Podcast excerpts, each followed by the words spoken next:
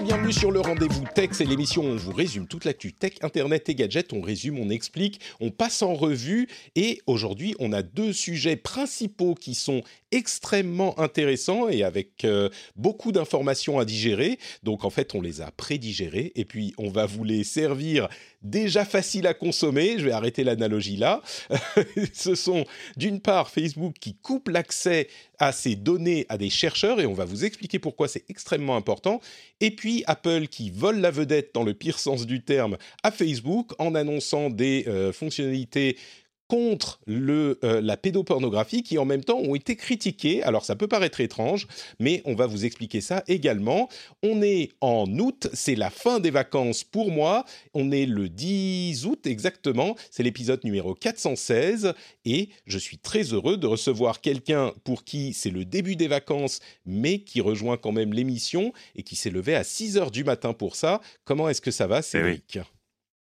Mais comme, comme dans un rêve, moi je suis en vacances, j'ai cette chance-là. et, et, et, en vacances, tu, tu, prends quand même du temps pour venir dans l'émission, j'apprécie énormément. C'est très gentil de ta bah, part. Forcément, euh, je, je, suis à, je, suis à, Montréal, donc avec le décalage horaire ici, il est 6 heures du matin, donc on peut pas dire que tu sois en train d'empiéter sur ma journée normale. Tu vois ce que je veux dire?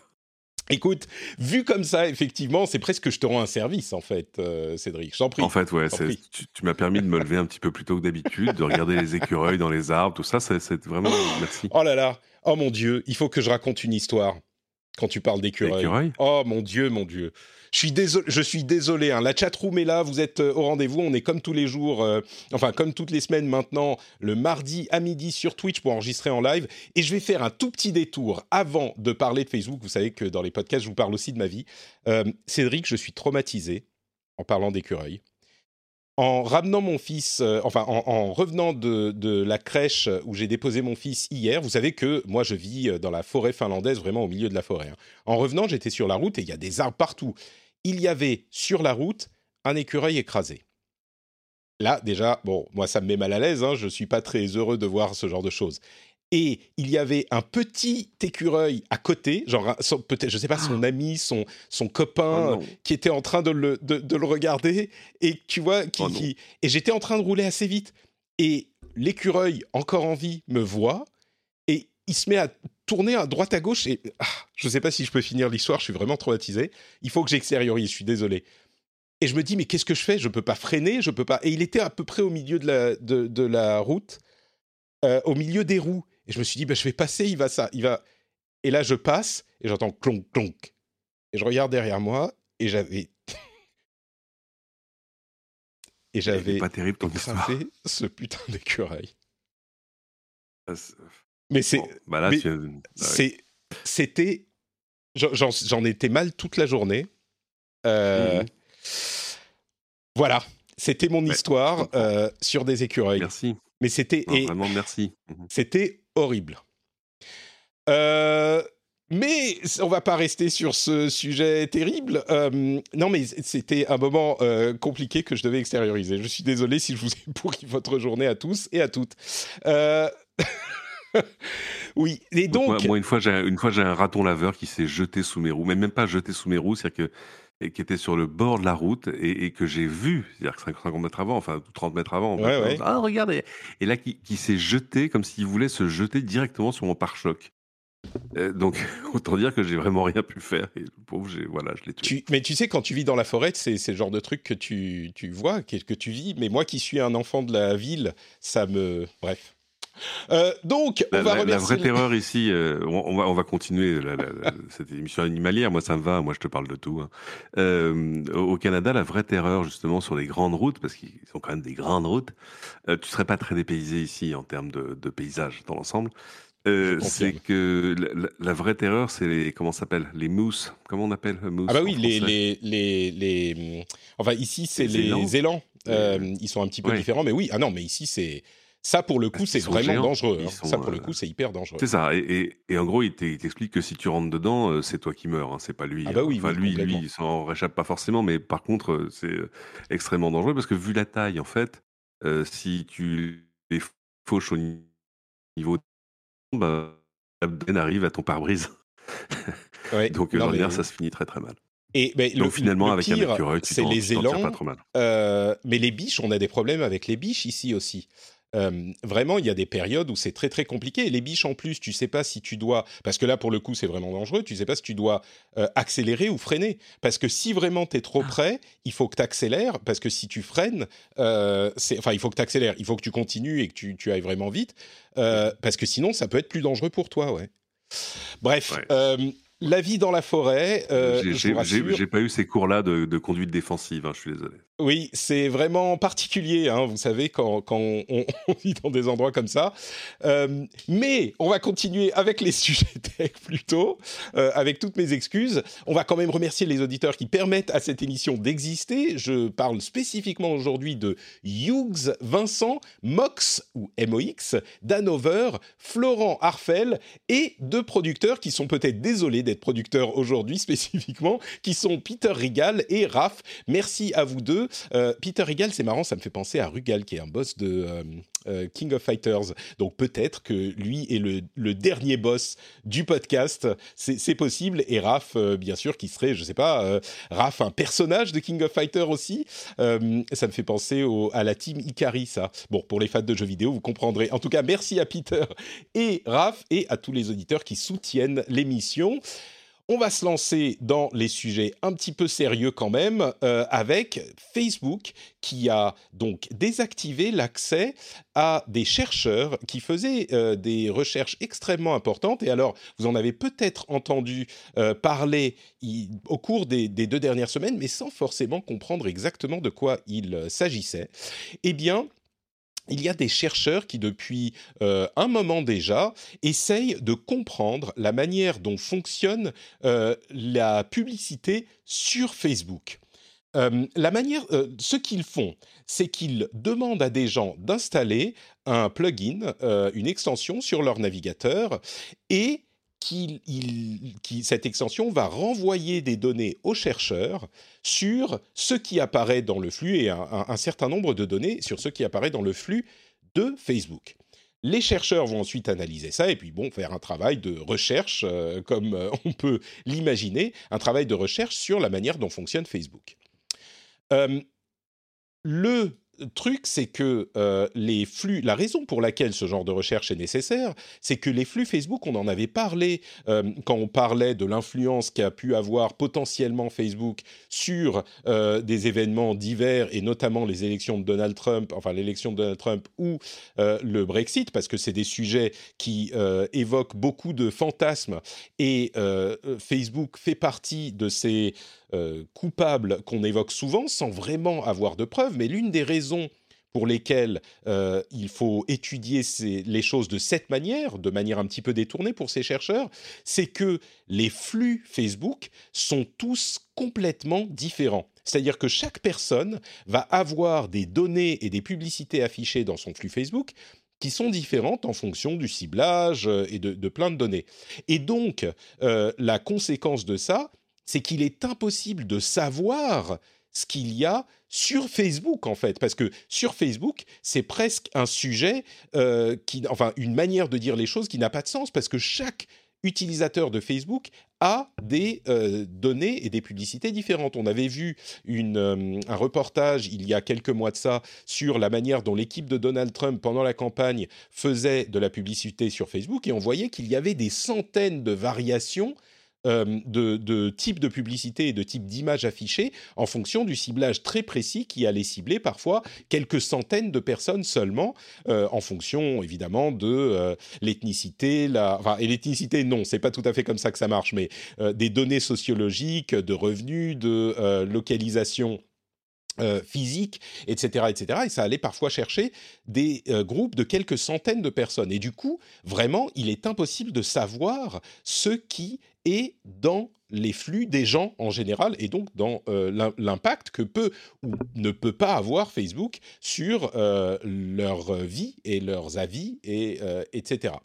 Et donc Facebook a il y a quelques semaines de ça, ils faisaient ces, recherches, ces, deux chercheurs, euh, et il y a quelques semaines de ça, ils ont coupé l'accès à euh, cette euh, extension par un moyen technique qui importe peu. Ils ont coupé l'accès à cette extension et donc aux données que recueillaient les chercheurs en invoquant un accord avec la FTC, la Federal Trade Commission, qui est un organe officiel de l'État américain, en invoquant un accord euh, avec cet organe de régulation qui visait à protéger la vie privée des utilisateurs. Et là, vous vous dites, mais c'est étrange, parce que euh, les utilisateurs en question, ils ont installé l'extension, donc ils ont bien donné leur accord. Et en fait, non, c'est pas de ces utilisateurs qu'il parlait, il parlait des publicitaires, c'est-à-dire des annonceurs.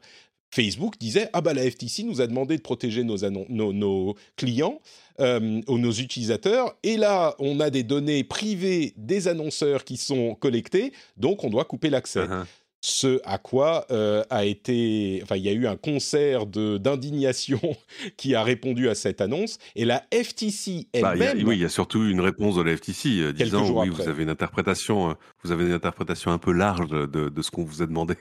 Ah bah, ils ont dit de manière très clinique, mais, mais très parlante, c'est une, c'est une interprétation inexacte. Et, et ça, ça, ça, ça, honnêtement, c'est presque un détail. Que ce qui est intéressant, c'est que ça, ça a mis au jour euh, ça a remis au jour d'abord le fait que la publicité sur Facebook et ailleurs, mais, mais sur Facebook très particulièrement, euh, peut faire de l'hyperciblage en fait. C'est que tu le disais, tu peux être ciblé euh, sur ton pâté de maison, sur, sur le fait de manière croisée de, je sais pas, ton âge, ta profession et tes hobbies principaux. Une campagne de pub sur Facebook, ça peut commencer à une cible. C'est-à-dire que tu peux cibler les gens par rapport à partir de leur email, par exemple. Euh, si leur email est le même euh, qu'ils utilisent pour leur compte Facebook, eh ben, tu peux cibler une personne avec ta pub. Donc évidemment, euh, si après l'élection de, Trump et Cambridge Analytica, etc., Facebook s'est engagé, tiens, encore un écureuil. Facebook s'est engagé à, hum, dire, à, avoir un peu plus de transparence sur la publicité politique. Euh, il le faisait surtout dans, des grandes masses, en gros euh, sur des pubs qui visaient des milliers, des dizaines de milliers, voire des millions de, personnes à la fois. Alors que justement, ce qui a posé question, c'est la capacité euh, de Cambridge Analytica et d'autres à, faire vraiment de, de, l'hyper-ciblage, soit sur des campagnes locales, soit enfin, etc. Et avec, tu le disais tout à l'heure, des, des pubs différentes, ce qui n'est pas ce qu'on fait d'ordinaire. Enfin, c'est ce qui est euh, là aussi. C'est pas comme ça qu'on imagine la pub. On a, on a une, conception de la pub qui n'est pas adaptée à la réalité de ce qui se passe sur ces réseaux sociaux et sur Facebook en particulier. C'est ça, on est habitué, enfin en tout cas aux États-Unis où, la pub politique est, est, the thing, on est habitué, tu vois, au clip de 30 secondes avec euh, euh, My name is Donald Trump and I approve this message. Tu vois, c'est voilà. Bon, alors que euh, là, ils avaient des pubs qui étaient, euh, tu vois, plus clairement sur des, questions politiques, sur l'immigration, sur la sécurité, sur etc., etc., etc. Donc évidemment, c'est très intéressant de voir comment tout ça est, ciblé. Alors il y a une info que j'ai vue dans plusieurs papiers, mais que j'ai pas vu, en tout cas validé, confirmé par ailleurs, c'est qu'en fait nos chercheurs, tout à coup, s'étaient dit, ah, ce serait intéressant de voir comment est-ce que les gens euh, qui ont donné l'assaut sur le Capitole le 6 janvier dernier, euh, mmh. est-ce qu'ils ont été influencés ou pas par des campagnes de pub par, euh, sur Facebook? Et c'est à ce moment-là, et quand ils l'ont communiqué d'une manière ou d'une autre, que Facebook aurait dit non, finalement, votre compte est fermé, au revoir. Ouais, exactement. Mais bon, après, tu, tu, remarques le manque d'étonnement absolu, c'est-à-dire sur le fait que c'est bien dans le pire que Facebook est le meilleur. Donc, on, a du mal à, être étonné face à ce genre de choses. Après, les explications, elles sont, elles sont, enfin, ouais, ça, non, ça, ça va pas très loin. C'est pas tout ça, tout ça est pas crédible. on comprend. Il y a, même pas de, je pense, d'aspect de, concurrentiel. C'est-à-dire qu'il n'y a, pas, c'est pas Facebook qui est en train de, protéger euh, des procédés ou des, tu vois, des, des façons de faire. Tu veux dire des secrets, euh, des secrets industriels euh, sur l'algorithme ou ce genre de choses? Ouais, je crois qu'on n'est pas. C'est ça, de la, voilà, de la, de la, tambouille interne, etc., sur, sur comment la, pub est adressée. Mais non, c'est juste que oui, ils n'ont pas envie de voir. Enfin, tu vois, bah, ils n'ont pas envie que leur, leur linge sale soit exposé effectivement au, au grand jour. Il semble, en tout cas, c'est ce dont on a l'impression, et c'est d'autant plus dommageable, euh, qui a un aspect que j'évoquais tout à l'heure qui est extrêmement important, c'est que on a tendance, je le disais un petit peu avec, euh, avec un petit peu de malice, mais on a tendance à dire ah bah c'est de la faute de Facebook. Et c'est vrai que on peut euh, facilement imaginer que Facebook a une influence dans ces domaines, Facebook et les autres réseaux sociaux, mais Facebook en particulier. Le problème, c'est que c'est basé sur des impressions et que comme on ne sait rien de la manière dont pas de la manière dont fonctionne Facebook, mais de la manière dont les gens consomment le contenu sur Facebook et ce qui leur est offert comme contenu à consommer et la manière dont ça pourrait éventuellement influencer réellement leurs attitudes et leurs opinions, eh ben on ne sait pas. On n'a pas de recherche disponible et on n'a pas de données factuelles sur lesquelles se baser pour dire si oui ou non c'est bien ça. Et au-delà de l'idée euh, théorique de se dire bah on sait quelle est la vérité, le plus important c'est que si on n'a pas les données factuelles sur lesquelles se baser, eh ben on peut pas essayer de régler les problèmes que ça pose éventuellement. Et ça, c'est le vrai euh, problème, le vrai malheur dans cette histoire, c'est qu'il nous faut des études sérieuses, il nous faut des euh, recherches académiques pour comprendre tout ça.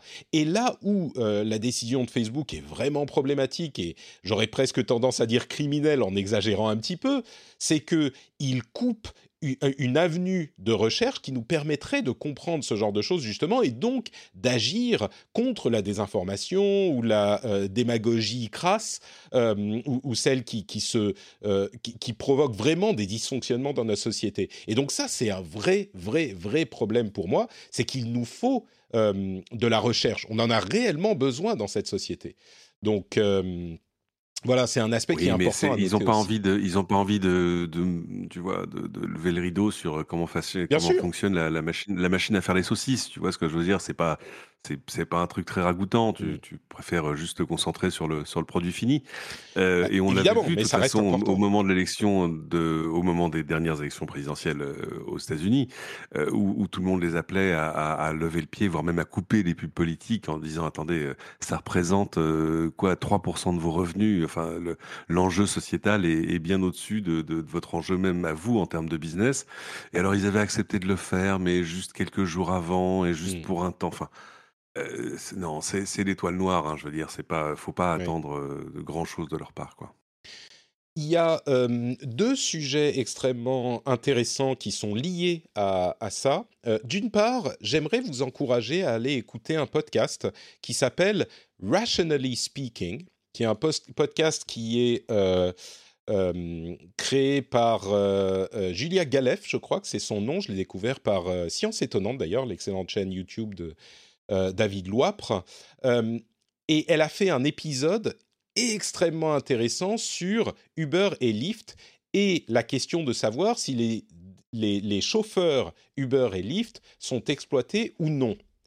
Et c'est vraiment une, euh, une, c'est une série de trois interviews et elle a une démarche qui est intellectuellement extrêmement séduisante, qui est extrêmement honnête et qui essaye de comprendre. C'est pas une question de euh, d'écouter les arguments d'un côté et de l'autre. C'est pas ça le point central. C'est vraiment de comprendre ce qu'il y a derrière les émotions qu'on peut ressentir face à ces questions et de comprendre, là encore, de manière assez factuelle, ce qu'on peut savoir de cette relation entre toutes ces sociétés. Et elle n'a pas vraiment euh, d'opinion établi, et dans ces épisodes, c'est vraiment le thème de son podcast, Rationally Speaking, et euh, le thème de son podcast, c'est vraiment d'essayer de comprendre sans a priori la nature de ces questions-là. Et donc cet épisode sur Uber et Lyft est vraiment euh, éclairant.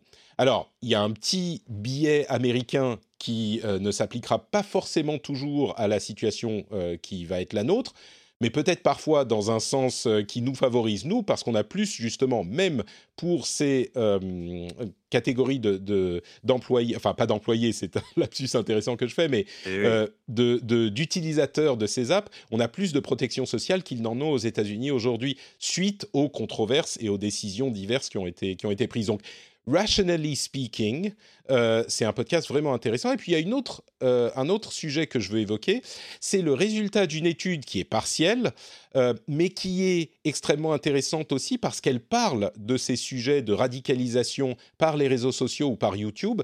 Une étude justement sur la manière dont YouTube peut radicaliser ou non les utilisateurs, qui a été menée, là encore c'est une recherche, une étude académique, hein, qui a été menée sur 300 000 viewers de YouTube qui ont vu 21, 21 millions de vidéos entre 2016 et 2019. Et les résultats de cette étude semble indiquer qu'en fait, euh, il n'y a pas vraiment de radicalisation au sens où on l'entend quand on parle de ces sujets et quand on parle de YouTube. Il y a euh, de plus en plus de, euh, de, de, comment dire, enfin, je ne vais pas parler pour l'étude, mais c'est pas ce qu'on aurait imaginé quand on parle de ces sujets-là. Et, c'est pour ça que, euh, alors il précise bien, hein, il faut plus de données dans ces domaines pour avoir des conclusions plus définitives, mais ça semble aller dans ce sens. Et c'est contre-intuitif par rapport à ce qu'on dit. Donc c'est pour ça que je dis, il faut vraiment des études sérieuses sur ces sujets pour qu'on puisse les comprendre, parce que là, on parle tous dans le vent. Donc, euh, donc voilà, c'est pour souligner donc il, faut, donc il faut que les chercheurs aient de plus larges accès. Euh, euh, eh ben, sinon, au, sinon, minimum qu'on leur coupe pas les accès qui réussissent à dégoter, tu vois. Ouais, je pense pas qu'on leur donnera accès aux, algorithmes pour autant. Elle est intéressante hein, cette étude-là. De fait, elle t'explique que euh, c'est pas, il y a pas, il a pas dans l'algorithme des choses qui vont euh, te, te gagner une idéologie qui n'était pas la tienne au début ou à laquelle tu n'étais pas sensible au début, euh, mais qu'en revanche le, fonctionne, fonctionnement même. Et là, c'est vrai que c'est YouTube, mais les réseaux sociaux sont pas mal là-dedans aussi te, te, donne cette espèce de vision en tunnel, c'est-à-dire que ne te fait pas sortir de ton, de ton bac à sable idéologique, euh, a tendance à plutôt euh, te renforcer avec plus de contenu. Euh, enfin, tu vois, c'est, mais c'est, enfin, moi je le vois de manière parce que moi j'ai des, des goûts et des couleurs euh, très différents. Et puis alors, parfois, je fais des fixettes sur un truc et tu, je vois très vite à quel point, euh, enfin, YouTube est tout à fait ravi de toujours s'adapter à, euh, mmh. à ta marotte du moment. Tu vois ce que je veux dire? Tu, tu, cherches la, la meilleure, comment dire, la meilleure recette de riz cantonais. Bah, je te jure que si une fois au bout de cinq vidéos, il t'en propose dix autres, c'est pas. Et après, tu peux revenir totalement à autre chose. Et, et alors, c'est un, un reproche qu'on peut leur faire, mais en même temps, la, la vie est un peu comme ça. Moi, moi, je suis, j'ai été assez frappé, moi qui vais assez peu sur TikTok, mais qui y vais une fois de temps en temps parce que c'est rigolo, j'ai été euh, ahuri là en allant sur TikTok de voir le nombre de vidéos anti-vax, de trucs comme ça. Enfin vraiment, euh, alors que pour moi à la base TikTok c'était quand même plutôt euh, tu vois, des, vidéos rigolotes avec des gens qui dansent et des chatons, quoi, dans l'ensemble. Et, surtout, j'ai trouvé ça très embêtant parce que, parce que là, tu t'adresses quand même à un public beaucoup plus jeune. Il n'y a pas forcément les mêmes armes, tu vois, de, d'autodéfense euh, intellectuelle. Euh, et puis, oui, j'ai l'impression euh, que les, ça marche pas très bien chez, chez, chez, les gens plus âgés non plus hein, en ce moment. Mais, mais oui, je comprends ce que tu veux pas dire. Pas toujours, pas toujours. Mais bon, mais les gens plus âgés, en revanche, quand ils sont sur Twitter ou Facebook, ils sont sur des sur des médias où, qui encouragent plus la conversation. En tout cas, c'est mmh l'impression que j'en ai. Euh, c'est que c'est vrai que sur Facebook, euh, si tu dis une connerie, euh, si même si tes amis sont sympas, ils, ont, ils auront tendance à te le dire en disant bah non, Cédric, attends, c'est une sornette, regarde, ou à te donner des liens, ou etc., etc. TikTok est quand même un, média qui, qui se rapproche un peu plus, à sens de la télé, un peu plus mmh. à sens unique en ce qu'il en, ce qu'il encourage pas le commentaire, quoi. Mmh. Euh, bon, en tout cas, ce qui est clair, c'est qu'il faut plus de recherche. Et oui, euh, par rapport à ce que tu disais tout à l'heure, c'est vrai qu'il faudrait que les chercheurs aient plus accès, et c'est un enjeu de société, que les chercheurs aient plus accès aux données dont ils ont besoin pour euh, tirer ces conclusions. eh bien, ça avait fait beaucoup de bruit, cette histoire de Facebook, en début de semaine dernière, et vraiment, j'entendais des, des, retours assez outrés de la part même d'officiels, aux États-Unis notamment. Et du coup, bah, euh, Facebook a, pour une fois depuis ces derniers mois, je pense, remercié Apple chaleureusement parce que Apple a fait une annonce ou une triple annonce qui a complètement balayé de la scène publique euh, ce sujet-là et qui a occupé complètement tous les esprits. De quoi s'agit-il? Vous en avez certainement entendu parler si vous suivez un petit peu euh, les, questions tech.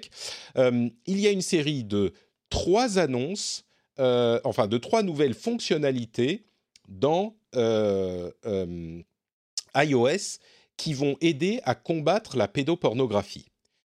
L'une d'entre elles a à voir avec Siri et la recherche, qui, qui va être plus présent quand, on, quand, il y aura des contenus pédopornographiques qui seront présentés. Donc ça, on va le mettre de côté parce que c'est pas vraiment controversial, controversé. Il y a deux autres initiatives qui, elles, ont beaucoup fait parler, qu'on a souvent confondues d'ailleurs l'une avec l'autre. Donc je vais faire de mon mieux pour vous les expliquer succinctement et clairement, et on va en discuter après. Les deux fonctionnalités en question sont les suivantes. La première concerne iMessage, et c'est une fonctionnalité qui va euh, mettre en place une reconnaissance visuelle dans les photos, pour les photos envoyées ou reçues par des enfants sur un compte iCloud familial. Donc, euh, il y a un algorithme d'intelligence artificielle en deep learning, bien sûr, qui va essayer de reconnaître des photos pédopornographiques. Et on parle de photos pédopornographiques, on entend euh, quelque chose d'explicite et pas simplement euh, votre, votre enfant de 3 ans que vous prenez en photo en train de prendre son bain. C'est pas ce genre de choses dont on parle, on parle vraiment de pédopornographie. Et donc, quand cet algorithme va reconnaître une photo qui correspond à cette euh, analyse sur la communication iMessage d'un enfant, elle va flouter la, photo et informer l'enfant que le contenu pourrait être euh, euh, nocif et que quelqu'un pourrait chercher à lui faire du mal en envoyant ce contenu et lui demander la confirmation si il ou elle veut vraiment la regarder. Ça, c'est la première étape. Deuxième étape, si l'enfant dit oui, je veux vraiment la regarder, il va avoir un deuxième euh, message. Si l'enfant a moins de 13 ans, le message va lui dire, OK, Vraiment, est-ce que tu es sûr? Voilà les ressources pour euh, euh, des liens pour te dire, euh, pour aller rechercher des, plus d'informations sur ce genre de problème. Donc, je l'explique pas bien, mais c'est pour orienter les enfants vers des ressources qui sont destinées aux enfants pour les aider quand ils ont ce genre de, de problème. Et en plus de ça, si vous avez moins de 13 ans, pour te protéger, on va informer tes parents que tu as eu une alerte de ce type. Et on est toujours dans le cadre d'un euh, compte iMessage, euh, pardon, d'un compte iCloud familial. Si les enfants ont plus de 13 ans, les parents ne seront pas informés et ils auront accès à l'image après tous ces avertissements. Idem même pour les enfants de moins de 13 ans qui auront aussi accès à l'image, mais avec les parents informés. Et toute cette analyse et toutes ces initiatives restent dans le euh, contexte du compte iCloud familial. Apple n'a accès à rien de tout ça, l'analyse est faite sur les appareils eux-mêmes, et donc Apple n'a accès à rien de tout ça. Ok, ça c'est la première fonctionnalité qui concerne exclusivement iMessage. La deuxième fonctionnalité, qui est la plus controversée, et je vais vous expliquer pourquoi, c'est une fonctionnalité qui concerne les photos qu'on va mettre en stockage sur iCloud, donc on va uploader dans le cloud. Donc tous les utilisateurs Apple qui utilisent iCloud ont accès à ce stockage dans le cloud pour sauvegarder leurs photos. On peut le désactiver. Si le stockage est désactivé, eh cette euh, fonctionnalité n'entrera pas en activation. Et donc, quelle est cette fonctionnalité? C'est une fonctionnalité qui analyse là encore les photos, mais de manière différente. Elle va chercher une signature, enfin, elle va déterminer elle va construire une signature euh, de ces photos et la comparer à toutes les signatures d'une base de données qui est spécialement établie de photos pédopornographiques gérées par un organisme qui est euh, financé par l'État américain mais qui est indépendant et qui garde une banque de données de euh, centaines de milliers, peut-être même plus, de photos pédopornographiques connues qui sont échangées sur les réseaux sociaux. Et donc, si la signature d'une photo qui est sur votre compte iCloud dans le cloud est trouvée, euh, il y a, elle est comptée et au bout d'un certain nombre de euh, cas positifs, le compte est signalé à Apple qui va faire un passage en revue à la main du compte et qui, si c'est confirmé que ce n'est pas un faux positif, va informer les autorités. Donc voilà la nature de la chose. C'est un algorithme qui regarde un hash, donc une signature, qui n'est pas du tout la photo elle-même. Donc personne ne va regarder vos photos sur euh, iCloud. C'est uniquement un algorithme et cet algorithme prend en compte, il est conçu euh, à la base. Hein, c'est pas un système qu'Apple a créé, c'est un système qui est géré par cet organisme qui s'appelle le NICMEC, euh, qui est conçu pour reconnaître les photos, même si elles sont euh, un petit peu euh, recadrées ou agrandies ou rapetissées, etc. Mais il faut que ça soit vraiment ces photos-là. Il n'y a pas, euh, mathématiquement, il est incroyablement rare d'avoir un faux positif sur ce genre de choses. Et le seuil de nombre de positifs pour le, le, signalement à Apple et donc ensuite potentiellement aux autorités et pas détaillé. On ne sait pas si c'est euh, trois photos, cinq photos, dix photos, on ne sait pas, mais c'est pour... euh, enfin bon, je ne vais pas parler pour Apple. Bref, voilà les deux choses qui ont été annoncées. Bah, Et suite mal. à ça, euh, Apple a vu une levée de bouclier impressionnante contre ces initiatives. Il faut noter que, alors beaucoup de gens ont confondu les deux. C'était pas très clair et beaucoup, certaines personnes ont dit il est dommage qu'ils aient annoncé les deux en même temps parce que ça ajoute à la confusion. Donc beaucoup ont confondu les deux et euh, d'autre part, beaucoup de gens ont euh, critiqué l'ensemble de la chose. Mais je vais vous tirer de toutes ces critiques euh, les critiques qui sont en fait vraiment valides et qui sont sérieuses.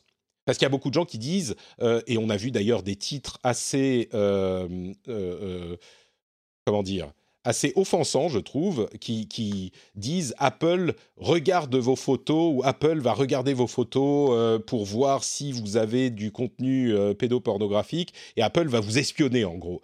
Ce qui est ce qui n'est pas le cas, il y a des mécanismes euh, automatisés qui vont regarder euh, des, des choses dans, le, dans iMessage, ça reste dans le cadre de vos appareils et de votre famille, et dans le cadre des photos uploadées sur iCloud, c'est uniquement des signatures. Donc vraiment, c'est trompeur de dire les choses comme ça.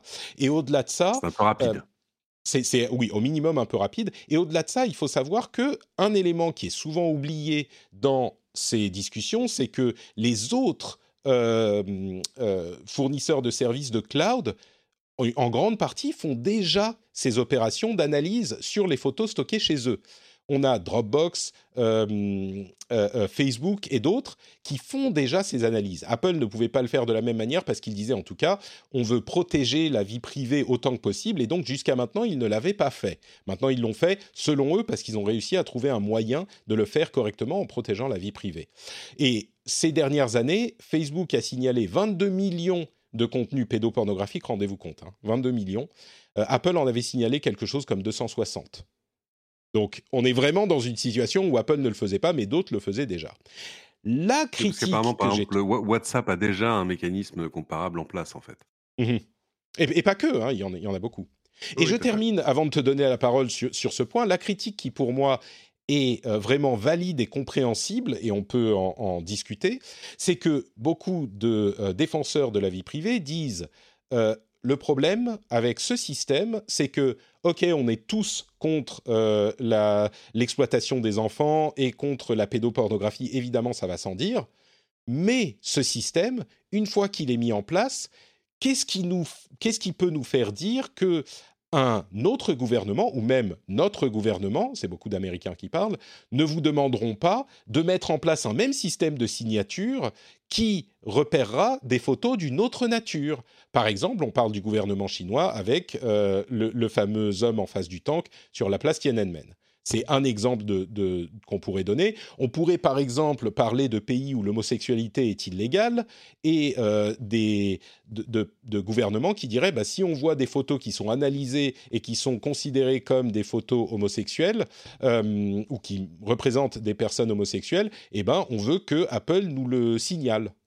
Et c'est cette sorte d'argument de euh, la pente glissante, vous savez, Eh oui. qui est, qui est mis en avant, sur lequel j'ai des, so- des choses à dire, mais cette présentation a été longue, donc je te, je te laisse la parole, euh, Cédric, pour ce début d'analyse.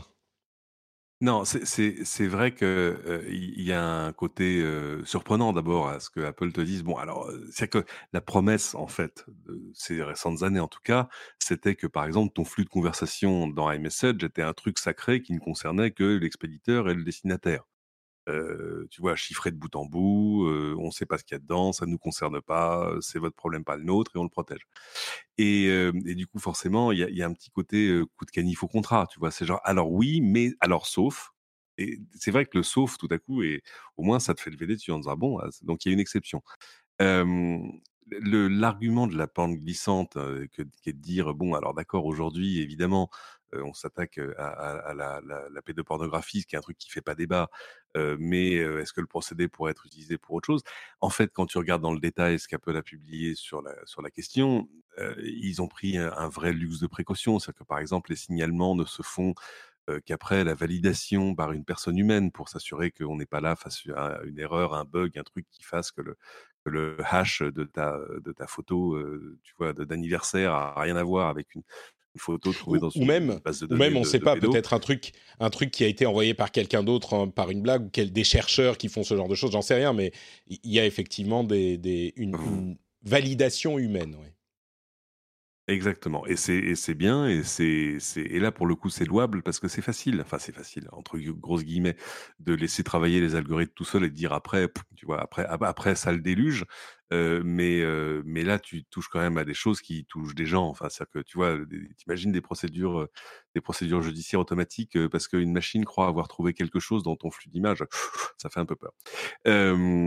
ils expliquent aussi que ils refuseront de manière obstinée à ce que des gouvernements aux États-Unis ou ailleurs euh, demande à étendre l'usage de ce genre de technologie à d'autres photos. Ils disent on est tout à fait préparé à dire non, etc.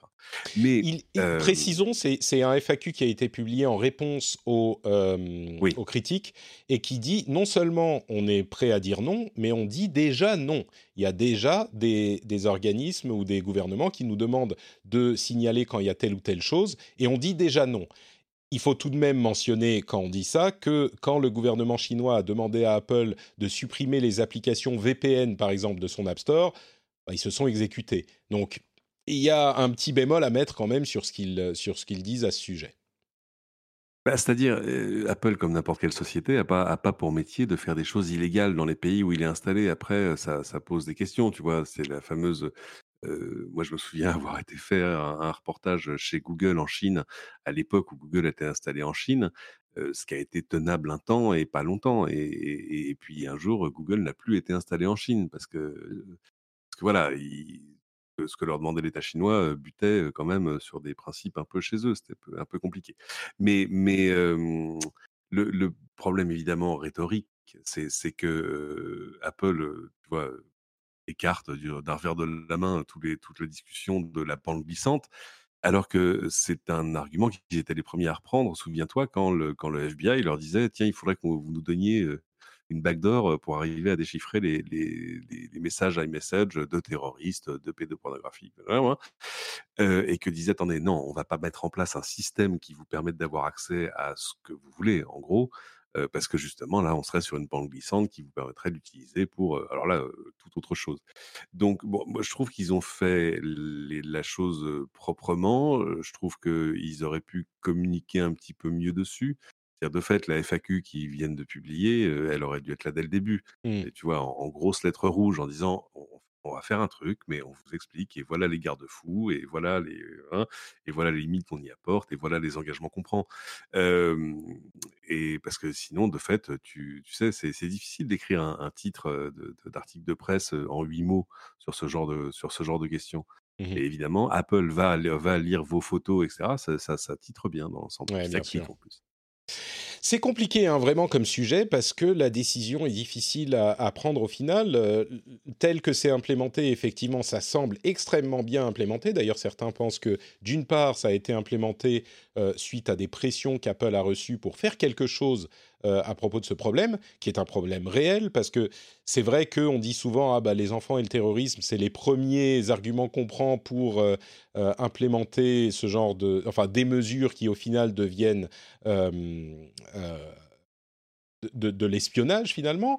Mais ça n'empêche pas d'un autre côté que euh, ces problèmes sont réels. Les problèmes de euh, d'exploitation sexuelle euh, et de terrorisme aussi, mais là on parle du premier. Et eh ben c'est des vrais problèmes. Et donc il faut pas non plus dire et comment dire, pardon, agiter l'étendard de ah oui mais ça commence comme ça, mais après pour en bloc dire non à tout ce qu'on pourrait faire pour le combattre. Donc ça c'est d'une part. et donc Peut-être qu'ils ont effectivement eu reçu certaines pressions euh, pour faire quelque chose et donc maintenant ils font quelque chose. mais et, puis d'un autre côté, le fait de l'argument de la pente glissante, ça, bloque complètement toute initiative dans tous les domaines si on le prend à son extrême. Donc je crois que là, la vraie question à laquelle il faut répondre pour pouvoir savoir, parce que du coup, dire ah ben non, il faudrait pas qu'Apple implémente ce système. Moi, j'ai l'impression que, en tant que parent, je ne serais pas forcément mécontent que mes enfants aient ce type de protection telles qu'elles sont décrites hein, très précisément. On parle d'une description qu'on comprend, qui est précise je pense que ça serait pas plus mal que j'ai euh, pour les enfants, mes enfants de moins de 13 ans, s'ils sont confrontés à ce genre de choses. Euh, j'aimerais bien être prévenu pour les accompagner, pour leur en parler. Donc il y a une vraie valeur là-dedans. Maintenant, donc, la question à laquelle on, doit répondre, c'est est-ce qu'on pense qu'Apple euh, serait prêt à dire non à des gouvernements comme le gouvernement chinois, le gouvernement saoudien, etc., leur demandaient, ou le gouvernement russe, s'ils leur demandaient ce genre de choses? Là, je ne sais pas, on peut, on peut avoir la vision cynique et dire Ah bah non, évidemment, Apple a déjà fait ci et ça en Chine, donc évidemment qui dirait oui. Je, Peut-être, oui, mais je ne suis pas 100% convaincu non plus. Euh, ça dépend de la gravité de la chose. Je ne sais pas. Et, je vais vous dire honnêtement, j'ai pas vraiment de réponse. Euh, je, suis. J'ai l'impression, moi, qu'il faut prendre euh, chaque chose telle qu'elle est et essayer évidemment de considérer ce qu'il y a plus loin sur la route vers laquelle on est quand on voit ce genre de, choses implémentées, mais en même temps mmh ne pas complètement se bloquer. J'ai l'impression que la manière dont ils le font là est quand même la meilleure implémentation qu'on a vue de ce genre de choses, parce qu'encore une fois, les autres, Dropbox, Facebook, euh, Google, j'imagine, le font déjà ce genre de scan.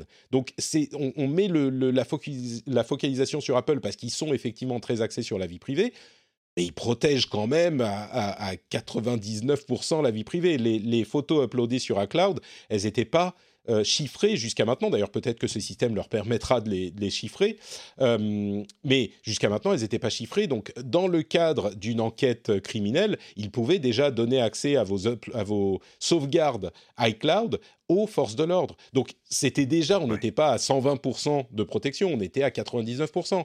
Bah là, on est toujours à peu près à 99%. C'est extrêmement bien implémenté ce truc.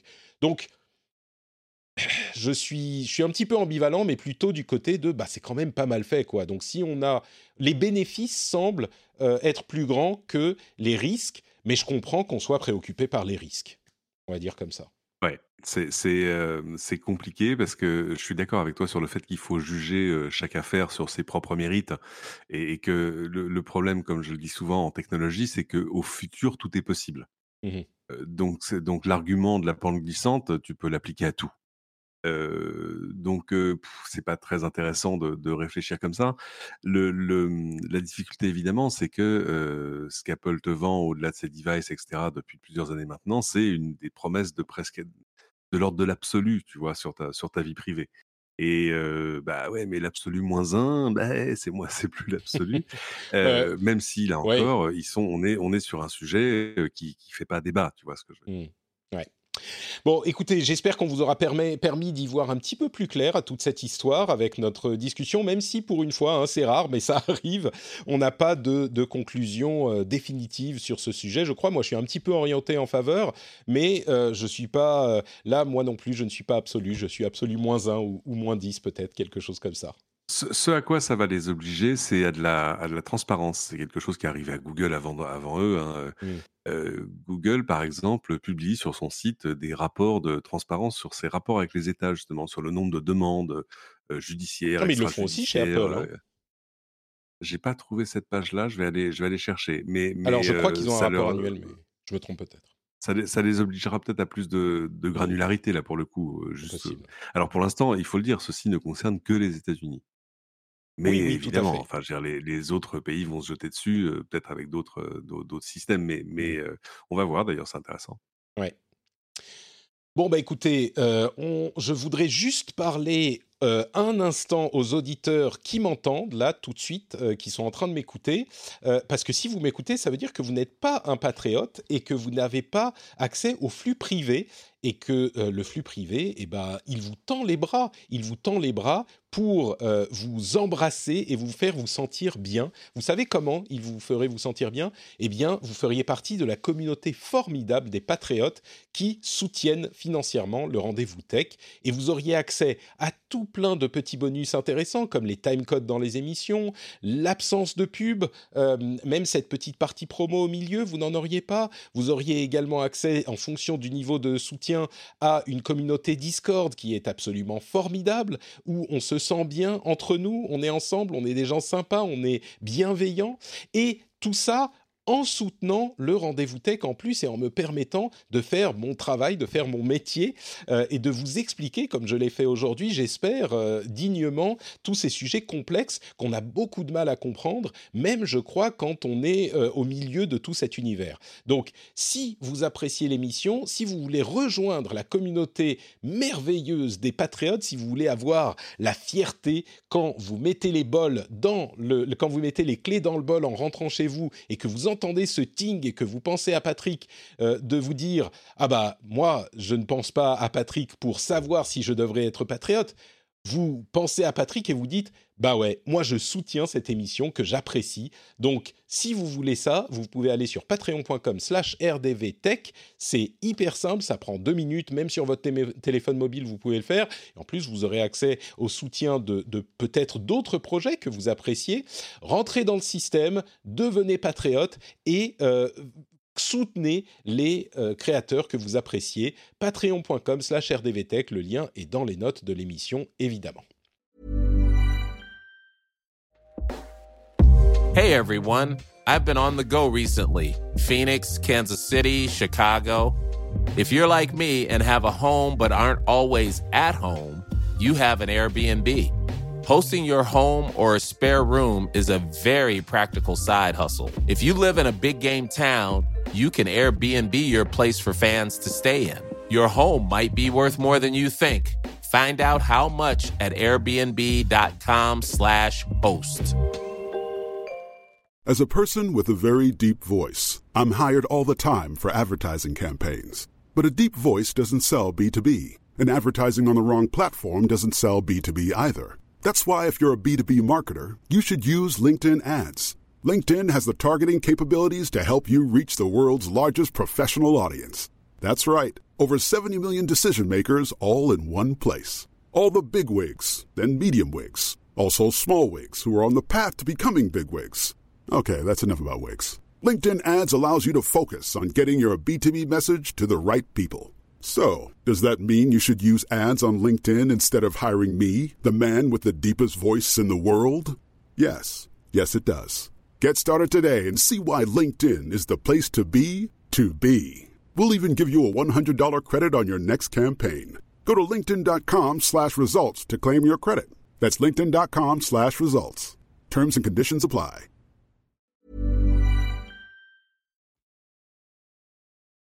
Et on continue avec d'autres sujets. Euh, un sujet qui était jusqu'à il y a pas très longtemps le sujet principal de cet épisode, c'est la, la pré-annonce du Google Pixel 6, qui est un petit peu surprenante parce que euh, on n'était pas certain que Google ait encore vraiment le cœur à la fabrication de euh, téléphones. Et eh bien là, ils nous montrent qu'ils sont vraiment à fond dessus toujours et que non seulement ils veulent fabriquer les téléphones, mais ils veulent aussi fabriquer les processeurs en suivant un petit peu la, voie tracée par Apple, qui fait ses propres processeurs depuis longtemps pour les téléphones. Eh bien, Apple fait des processeurs pour ses centres de euh, données les processeurs Tensor qui sont spécialisés dans l'intelligence artificielle et ils ont un dérivé de ces processeurs-là dans leur prochain téléphone Pixel, le Pixel 6, et ils appellent le processeur le processeur ben, Tensor justement il reste à savoir si c'est vraiment un processeur entièrement designé par euh, Google ou si c'est un processeur existant auquel ils ont ajouté quelques cœurs d'intelligence artificielle et deep learning. J'imagine que dans un premier temps, on est plus dans cette catégorie, mais euh, évidemment, personne ne part de rien du tout, même pas Apple, donc ils se basent tous sur les processeurs euh, type ARM. Et donc, ils ont présenté ces Google Pixel 6 qui seront proprement, dignement présenté plutôt à la rentrée, euh, à l'automne, et qui devrait sortir, on imagine, euh, vers octobre. Et donc, ces téléphones ont euh, bah, un design de téléphone classique avec une barre de caméra et de capteurs sur le dos en haut, qui est un petit peu, on va dire, euh, volumineuse, qui a un design assez particulier. Euh, et puis, ils ont présenté les capacités de ce téléphone. Est-ce que tu as été impressionné, Cédric, par ce qu'il peut faire? Qu'est-ce que tu penses de ce move de Google dans le, le monde des processeurs? Moi, j'ai toujours un petit, un petit faible pour les, pour les pixels, euh, qui sont toujours des téléphones euh, à la fois étonnants et simples. Enfin, c'est, euh, tu vois, qui sont toujours l'expression la plus pure d'Android. Enfin, c'est, voilà, c'est, j'aime, bien ces machines-là qui sont souvent surprenantes parce qu'évidemment, souvent, tu en as un dans, dans la main et dans l'autre, tu as un iPhone et tu regardes la taille des caméras ou un, Samsung ou peu importe, mais tu vois, tu, regardes la taille des trucs, des caméras, des capteurs et tu dis, mais ah bon, je sais pas, ça, sur le papier, ça a l'air moins impressionnant et tu prends des photos qui sont ahurissantes.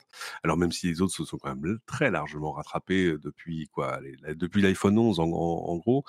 et, et là, le fait que tout à coup, euh, l'habitude de Google, c'était quand même de faire énormément de traitements, surtout dans le cloud. c'est normal, hein, c'est pas, c'est un peu comme ça. Ah, c'est leur métier. Hein. Mmh. C'est quand même leur métier. On va pas leur demander de faire. Eh ben non, là tout à coup, le fait d'intégrer toutes ces fonctions d'IA pour la photo, la détection d'objets, la traduction, je crois aussi. ce genre oui, de ils, ont, ils ont donné quelques exemples. L'un d'entre eux, c'était la, la, le sous-titrage automatique euh, des vidéos euh, avec traduction en temps réel, ce qui n'était pas possible eh sur l'appareil. Là, c'est fait sur l'appareil grâce aux parties au cœur Tensor, donc d'intelligence artificielle sur les processeurs. Ce qui permet, et, ça me touche très, très particulièrement à cet instant précis, de, euh, de faire ce genre de choses, par exemple, quand tu as pas ou peu de réseau, par exemple, quand tu es dans, en vacances dans un pays étranger, il faut que tu économises tes mégaoctets.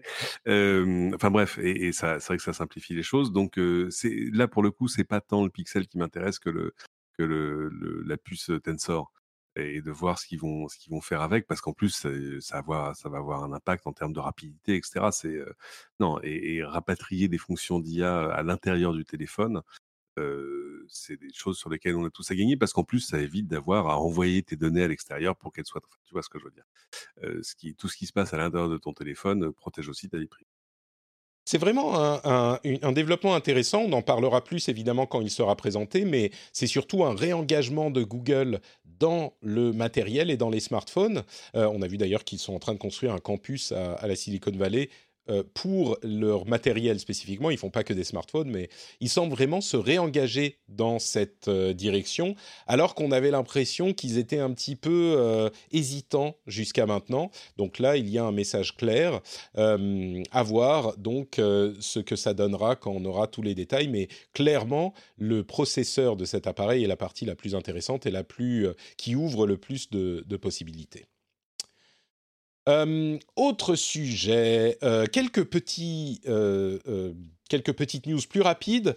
YouTube serait en train de tester une, un abonnement à YouTube moins cher parce qu'aujourd'hui on a accès à YouTube Premium que dans le cadre de, enfin c'est un abonnement à 9,99€ avec YouTube Music, si je ne m'abuse. C'est les deux, les mhm. deux ensemble. Hein. Et là, ça serait à 6,99€. J'avoue que, étant YouTube Premium depuis euh, maintenant plusieurs années, euh, je confirme que je ne pourrais pas vraiment revenir en arrière. Hein. YouTube avec pub, c'est assez insupportable. Donc, 6,99€. Euh, je pense que c'est un, Je sais pas. Moi, j'ai pas. J'ai pourtant combien de fois, euh, parfois une fois par jour, j'ai la notif de non mais cliquez là, regardez, mais un mois gratuit. et non, non, non. tout simplement parce que ma, musique à moi, elle est, elle est, plutôt sur Spotify ou Apple Music et que j'ai pas donc pas besoin d'un troisième voire d'un quatrième mmh. service de, de, musique en ligne et que je sais pas, juste payer pour plus avoir la pub. Ouais, bon, alors on va dire peut-être que je regarde pas assez de YouTube pour que C'est peut-être pour ça, oui. Pour que ce soit Oh, pourtant, c'est quand même pas mal. Hein. Mais euh, voilà, c'est pas, euh, ça, ça pas encore. Euh, on n'a on a pas touché un niveau de douleur qui justifie que je mmh. paye. Ah, ça viendra peut-être. Mais du coup, peut-être que tu seras intéressé par Spotify Lite aussi, enfin Spotify Plus, qui est en fait un abonnement à seulement 99 centimes de dollars par mois. contre 9,99$ pour le premium classique sur Spotify. Donc, qui n'enlève pas la pub, mais qui te laisse simplement aller passer une chanson autant que tu veux parce que vous savez qu'aujourd'hui, Spotify est gratuit, on peut passer une chanson qu'un certain nombre de fois, et il y a d'autres limitations de ce genre. Eh bien, euh, cet abonnement à 99 centimes permettrait de lever ces euh, contraintes, mais n'enlèverait pas la pub. J'imagine que c'est plutôt l'idée de d'avoir la carte de crédit euh, dans leur fichier pour Spotify, plus que bah vraiment toucher 99 centimes, mais qui sait? Est-ce que c'est pour faire des, abonnements pas chers pour les enfants, par exemple mais, mmh. Ou peut-être avant un abonnement pour leur podcast spécifique, leur podcast exclusif? Par exemple. Mmh. Par exemple, pourquoi pas Non, t'as raison, c'est intéressant. Et, alors là, là aussi, je peux. Là, là, je suis dans le cas inverse. Moi, je suis Spotify plus plus plus depuis le premier jour, avec l'abonnement familial, avec tout ça, ne serait-ce que parce que j'avais quand même découvert que le jour où j'ai installé Spotify sur tous les assistants intelligents de la maison, bah, évidemment, ce, que demandent les enfants, madame, enfin tout le monde dans la maison avait totalement pourri mes préférences, mes suggestions. tu sais que c'est, c'est un truc que je vis en ce moment avec, vous allez rire, ah avec mes emojis. je, mon fils a découvert les emojis, il a 3 ans et demi, et il me oh dit maintenant chaque matin Ah, est-ce que je peux envoyer des emojis à maman? Et parce qu'on envoie des, des emojis, et, du coup, il me pourrit complètement ma liste d'emojis récents. Et il y a euh, plein de trucs que euh, j'utilise jamais. Et à un moment, il y a plein de trucs qu'il sait pas ce que c'est. Il est, il est tout petit. Donc, il avait envoyé genre. Ça, c'est pas grave, Patrick. Ça, c'est la, la, désorganisation de tes emojis préférés. Je veux dire, tu mmh. survivras. Ce que je veux dire, c'est que tout à Sur coup, YouTube, tes suggestions du jour. Ouais, sur, sur Spotify, quand tu rentres dans ta voiture le matin, tu dis ah bah oui, tiens, je vais, je vais écouter ma playlist automatique du jour et que ça commence par une, une variation coréenne de Baby Shark. J'ai le problème sur Apple Music aussi. Hein. En même temps, ce qu'il m'a demandé, tu sais ce qu'il m'a demandé à écouter ce matin, mon fils? Essaye de deviner, non, tu devineras pas. Riders on the Storm. Donc euh, ça va, on, à on ans. bien. Ouais, on est, on est entre oh, Riders on the Storm et euh, Aldebert, tu vois, c'est un petit peu les deux. Euh, D'accord. Tu quand même forcé de lui dire attention, mon fils, la, drogue c'est mal. Hein. Oui, il est encore assez petit en fait pour qu'il comprenne pas et, c'est en anglais donc il comprend pas vraiment les paroles. Il y a des moments où je suis un petit peu. Euh, ok, ok, d'accord. Bon, on va, on va passer skip, skip. Ok. autre sujet, TikTok est en train de d'implémenter des stories. C'est quand même. ah bah ça manquait. C'est ça, c'est le cercle final du monde des réseaux sociaux. TikTok qui a lancé la mode des euh, bah, TikTok et des Reels partout. Euh, là, ils sont en train d'implémenter les stories.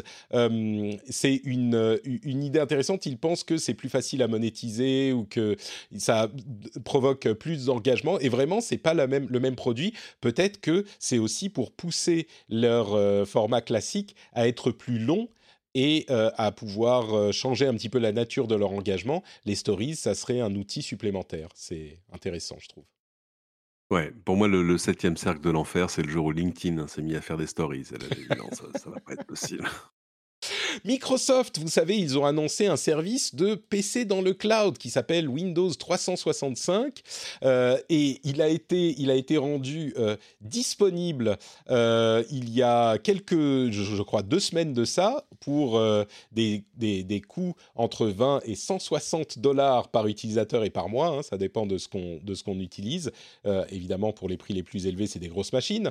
Et quelques jours plus tard seulement, ils ont été obligés de mettre leur service en pause euh, parce qu'il y avait trop de demandes. Donc euh, c'était une succession d'événements. Oui, parce qu'en plus c'était c'était gratuit au début, donc tout le monde a envie d'avoir un PC gratuit dans le cloud. Tu vois, bah là c'est payant maintenant. Hein. Non, pas tout le monde. Voilà.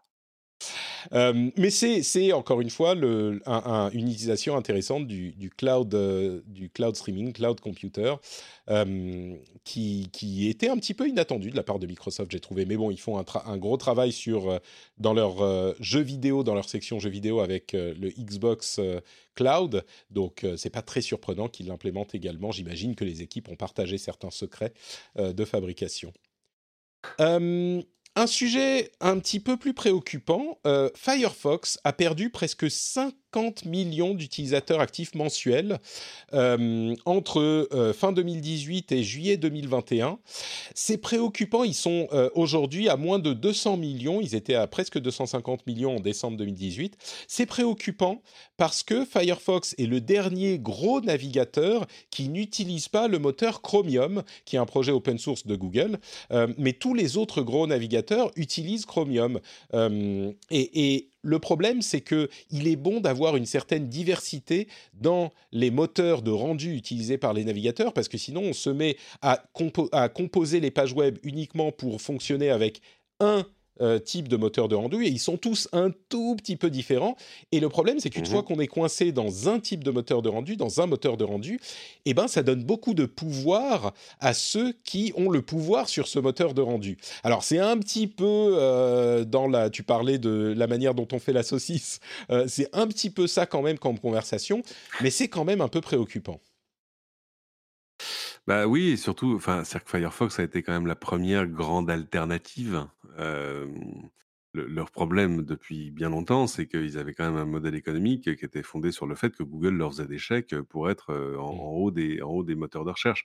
Euh, donc c'était un peu, c'était une position pas, pas très facile à tenir parce que le but était quand même, le but avoué de Firefox depuis le début, c'était les premiers à faire du do not track. C'était, enfin tu vois, c'était quand même mmh. eux, eux, ils ont été depuis longtemps dans la, vraiment dans la, la, protection forcenée de, de, la vie privée de leurs utilisateurs.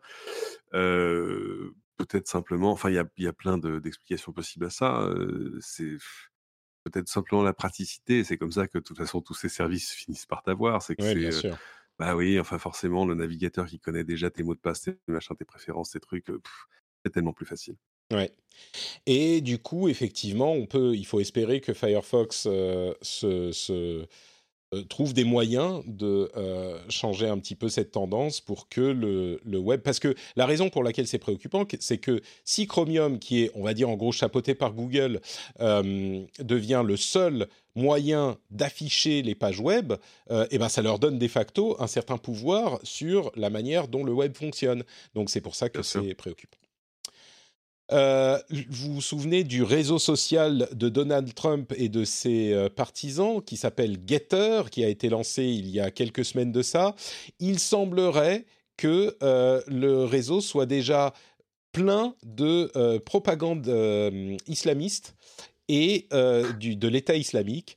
C'est intéressant bien sûr parce que c'est ce que tout le monde prévoyait quand le réseau a annoncé nous sommes pour la, je mets les guillemets et vous les entendez, pour la liberté d'expression et donc nous n'allons rien censurer. Et évidemment, ce qui devait arriver est arrivé.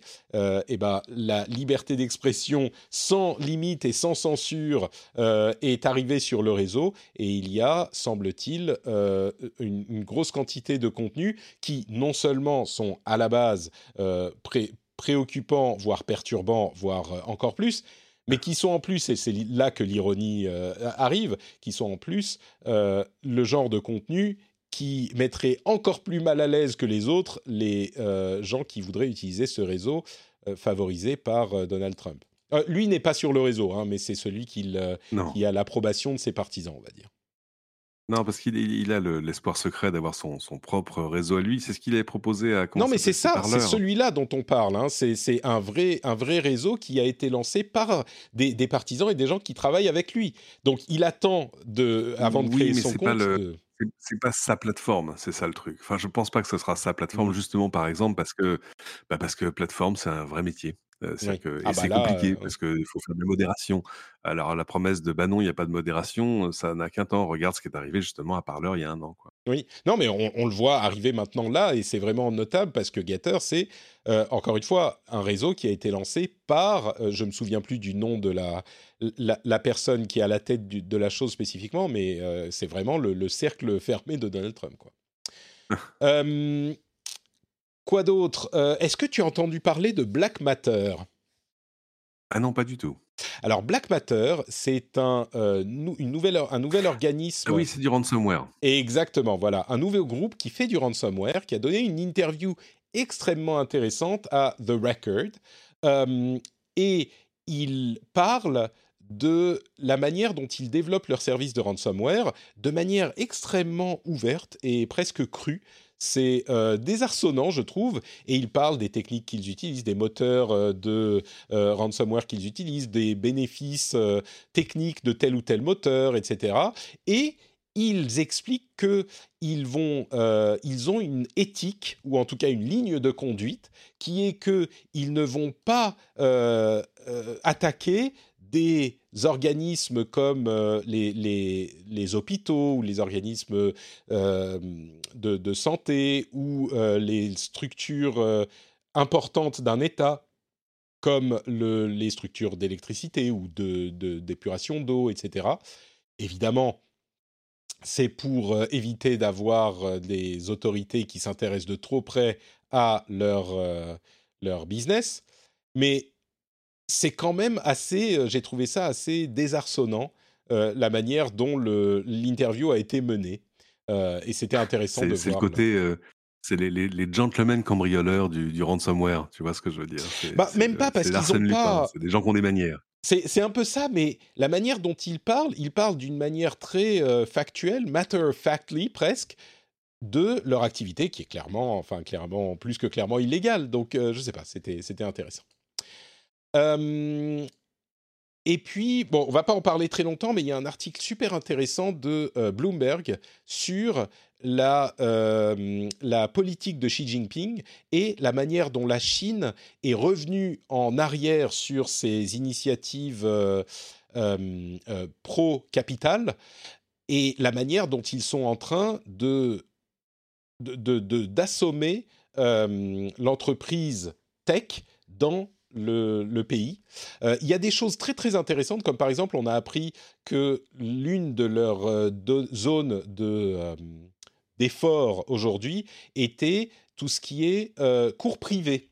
Il y avait de nombreuses ah applications et services de cours privés qui étaient en train de se développer, qui d'une part étaient en train de mettre un, un poids euh, financier sur la classe moyenne émergente en Chine, qui se retrouve par mhm. ça et par d'autres biais euh, vraiment écrasés par les dépenses qu'ils sont entre guillemets obligés de faire dans la famille. Et puis d'un autre côté, je pense qu'il est difficile de lire ça sans se dire euh, ah la Chine n'aime pas qu'il y ait une des, des, sociétés qui sont capables de faire de l'éducation sans passer par les canaux officiels de l'État c'est surprenant qu'ils se, qu'ils se, se mettent à, à, comment dire, à s'intéresser à ces services. Ce genre de choses, c'est vraiment un article très très intéressant euh, sur Bloomberg.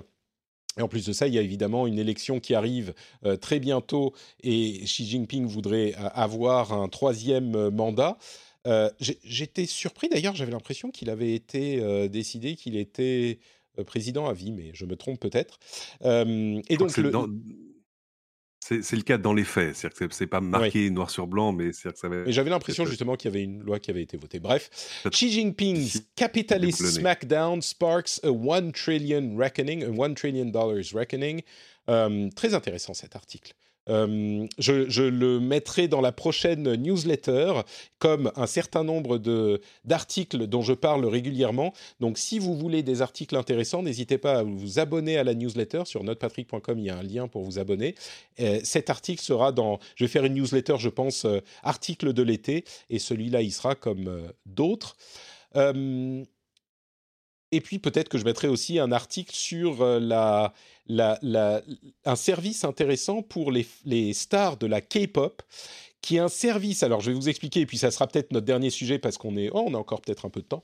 Euh, c'est une série de services qui en fait vous mettent en connexion avec des idoles de la K-pop, de la, de la pop euh, coréenne, mais dans une connexion asymétrique que je vais vous décrire un petit peu parce que c'est vraiment intéressant. C'est un service de messagerie où vous payez un abonnement et vous avez une interface de messagerie qui est euh, personnelle avec la qui est un euh, qui est en communication 1 et 1, euh, un contre un, pas un contre un, mais un à un plutôt, avec les différentes personnalités de ce groupe de musique. Sauf que, bien sûr, les personnes en question vont envoyer un message un petit peu comme sur Twitter à tous ceux qui sont abonnés à leur flux, Donc, ils envoient un message et ils vont dire Ah, je Mhm. suis. Ils, ils donnaient un exemple, ils disaient Ah, je suis sorti de l'hôpital, ça va beaucoup mieux. Mais on le reçoit, nous, non pas comme un flux Twitter, mais comme un message que quelqu'un nous a envoyé dans un service de messagerie directe. Et on peut bien sûr lui répondre, sachant que bah, il va recevoir beaucoup de réponses de beaucoup de gens et qu'a priori, il va pas les Évidemment. lire.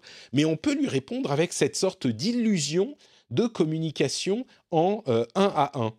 Et j'ai trouvé ça absolument fascinant parce que la, la, la tendance qui a été poussée ces dernières années et même ces der- cette dernière décennie, je dirais, avec l'Internet, c'est justement cette euh, familiarité, cette présence, cette euh, proximité avec les personnalités du, du net. Et le podcast en est un exemple. On a une relation qui est très très proche avec Bien les sûr. auditeurs, beaucoup plus qu'on pouvait l'avoir à l'époque de la radio ou de la télé ou ce genre de choses. Et là, c'est une étape encore plus loin. Cette, euh, ce service de messagerie qui semble être messagerie directe, sans l'être vraiment, mais ah, bien sûr, les utilisateurs en sont, en sont très conscients, euh, je l'ai trouvé vraiment hyper, hyper intéressant. Donc, euh, donc voilà. Je, je- je mettrai ce- cet article peut-être aussi dans, le, dans la newsletter. Il y a plus de détails intéressants à, à noter. Euh, et puis enfin, euh, allez, euh, un, un autre article qui détaille sur Vice la manière dont des arnaqueurs euh, vendent comme service le fait de, de bannir des utilisateurs sur Instagram. C'est-à-dire qu'il y a des services qui, pour euh, en quelques dizaines de dollars, vous permettent d'utiliser les services automatisés euh, de signalement d'Instagram. On parle d'Instagram spécifiquement, mais j'imagine que c'est possible ailleurs, euh, pour bannir automatiquement un compte que vous n'aimez pas.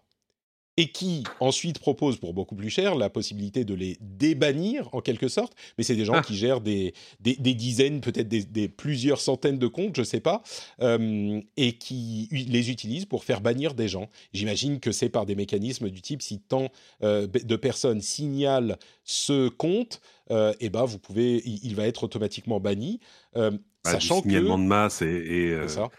Et, et où la- là, le bannissement est quasi automatique. Et alors après, il peut être annulé. Enfin, c'est compliqué, mais, mais ouais, j'imagine que ça doit être utilisé par des gens dans un contexte commercial pour arriver à faire bannir leurs Bah, concurrents. je suis pas sûr. Je suis pas sûr parce que ce genre de somme qui est relativement modeste. Imagine si tu 60 es dollars, c'est euh, rien. Bah voilà, si tu es, euh, je sais pas, un, un lycéen ou un universi- un- à l'université et qu'il y a des querelles dans le groupe et que t'aimes pas quelqu'un et que tu veux, t'étais vraiment énervé et que tu veux faire bannir son compte Instagram, ce genre. Et le problème en fait, c'est que dans des contextes commerciaux, si tu es une grosse marque, bah t'as peut-être accès à un contact chez Instagram où tu vas pouvoir réussir à contacter quelqu'un qui va euh, gérer la chose. Oui. Mais si tu Exactement. es juste quelqu'un qui a un compte modeste avec euh, quelques centaines peut-être de, de, hum, euh, de- d'abonnés, ah, bon- bonjour, bon courage pour Alors, avoir ça, le contact. ça hein. peut être aussi un truc totalement Ah, tu vertueux. coupes un peu encore. Par exemple, pour des euh, qui auraient tout à coup une entreprise comme celle-là, comme ah, je dis ça peut être aussi quelque chose de plus vertueux, c'est-à-dire imagine des marques qui utilisent ce genre de service pour faire bannir euh, euh, des comptes de contrefaçon, par exemple, et juste pour pas avoir à Oui. le faire à la main elle-même. Sait-on jamais Oui, tu, tu me parais bien généreux dans ton interprétation de la chose, mais c'est possible techniquement, pourquoi pas. Donc voilà, cet article J'essaie sera de lui voir le aussi. bien partout, en fait. c'est bien, j'applaudis. Sera lui aussi peut-être dans la euh, newsletter, donc euh, sur notepatrick.com. Euh, vous pouvez vous abonner à cette newsletter formidable. Et un dernier mot pour signaler que dans le rendez-vous jeu, on parle de sujets euh, qui peuvent être liés à la tech. On va parler par exemple de la controverse sur Twitch dans le prochain épisode. Euh, Twitch qui a réduit le montant que touche, euh, enfin le montant de l'abonnement et donc le montant que touchent les streamers et ça a provoqué une levée de bouclier sur Twitter. On va en parler dans le prochain rendez-vous jeu. Moi j'ai un avis qui est peut-être un petit peu plus nuancé que, que certains sur ce sujet. Les gens étaient très très très énervés, mais on en parlera. Et puis il y a eu un gros gros scandale chez Blizzard Entertainment. Certains d'entre vous savent peut-être que euh, j'ai une relation euh, assez proche avec la société, j'y ai même travaillé, et donc euh, j'ai parlé longuement de cette, ce scandale absolument retentissant de harcèlement dans le rendez-vous jeu. C'est l'épisode de 196 que j'ai publié il y a une semaine à peine. J'en ai publié un autre depuis où je parle de mes jeux de l'été, donc c'est pour ça que je précise. Mais si vous êtes curieux de savoir ce qui s'est passé, j'en fais un détail assez long euh, sur euh, exactement ce qui s'est passé dans cette histoire, pourquoi c'est important, et puis je parle un petit peu de mes réflexions sur le sujet ensuite. C'est l'épisode 196 du rendez-vous jeu. Si cette histoire vous intéresse ou vous, ou vous intrigue, euh, je vous encourage à aller écouter tout ça. Et voilà pour notre rendez-vous tech. On arrive au terme de l'épisode. Un grand merci à Cédric d'avoir été avec nous et à tous les auditeurs, y compris sur euh, Twitch, de nous avoir suivis. Avant de se quitter, bien sûr, Cédric, où est-ce qu'on peut te retrouver sur Internet? Est-ce que Les Doigts dans la prise euh, est toujours euh, le podcast premium, le nouveau podcast premium à suivre? Ah bah évidemment, pour tous ceux qui, qui, intéressent le, sujet de la, voiture électrique, de la voiture connectée, autonome et du reste, oui, oui, bien sûr. Et on a fait une micro-pause estivale, mais enfin en même temps, on fait des micro-pauses toute l'année, donc on va pas. voilà. mais c'est promis, il va y avoir un numéro de rentrée, euh, de rentrée bientôt. Et puis sinon, euh, Cédric sur Twitter. Cédric sur Twitter, magnifique. Pour ma part, c'est Note Patrick sur Twitter, Facebook et Instagram. Vous pouvez avoir les liens vers tout ce que je fais, y compris bah, la chaîne Twitch hein, euh, sur laquelle on est maintenant. Ça y est, on est de retour euh, pour euh, toute l'année, j'espère la chaîne Twitch et le lien, bah c'est Notepatrick, hein, mais le lien est sur notepatrick.com et vous y retrouverez aussi les euh, liens vers tous les podcasts que je fais, vers la newsletter et vers le Patreon. Le Patreon est quand vous cliquez sur la petite cartouche, euh, bah, je vais vous montrer, notepatrick.com, vous avez tous les podcasts et quand vous cliquez sur la petite cartouche, euh, sur la petite flèche, il y a le lien vers le Patreon. Donc vous pouvez cliquer dessus pour devenir patriote et avoir accès à tous les formidables bonus, euh, les formidables bonus auxquels ont accès les patriotes. Euh, je vous remercie très chaleureusement si c'est déjà quelque chose que vous faites, si vous faites partie de ce groupe. Et si ça n'est pas le cas, arrêtez de vous sentir coupable à chaque fois que les clés rentrent dans le bol. Euh, quand vous rentrez chez vous, quand vous entendez le clic Patrick, vous faites du mal inutilement. Si, je vais vous dire quelque chose, si vous êtes dans une situation où vous ne pouvez pas vous le permettre, je vous remercie d'écouter et c'est déjà largement suffisant. Mais si vous êtes dans une situation où peut-être vous vous dites que euh, l'émission euh, est suffisamment intéressante pour valoir le prix d'un croissant, par exemple, hein, moi ça me manque les croissants ici en Finlande, il n'y en a pas, ils sont, ils sont vraiment pas bons les croissants qu'il y a ici. Eh bien, euh, le next best thing, c'est d'avoir le prix d'un croissant qui m'arrive de votre part. Donc, si vous voulez m'envoyer des croissants, je suis preneur aussi. Ceci dit, s'il y a un moyen de les envoyer ici, je préfère même. Mais à défaut, un petit soutien sur Patreon, ça fait super plaisir. Merci à vous tous, c'est sur patreon.com slash rdvtech. On vous remercie, on vous fait de grosses bises et à la prochaine. Ciao, ciao.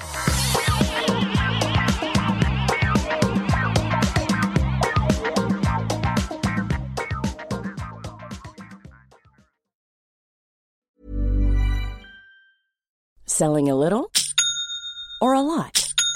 Shopify helps you do your thing however you cha-ching. Shopify is the global commerce platform that helps you sell at every stage of your business. From the launch your online shop stage to the first real life store stage, all the way to the did we just hit a million orders stage.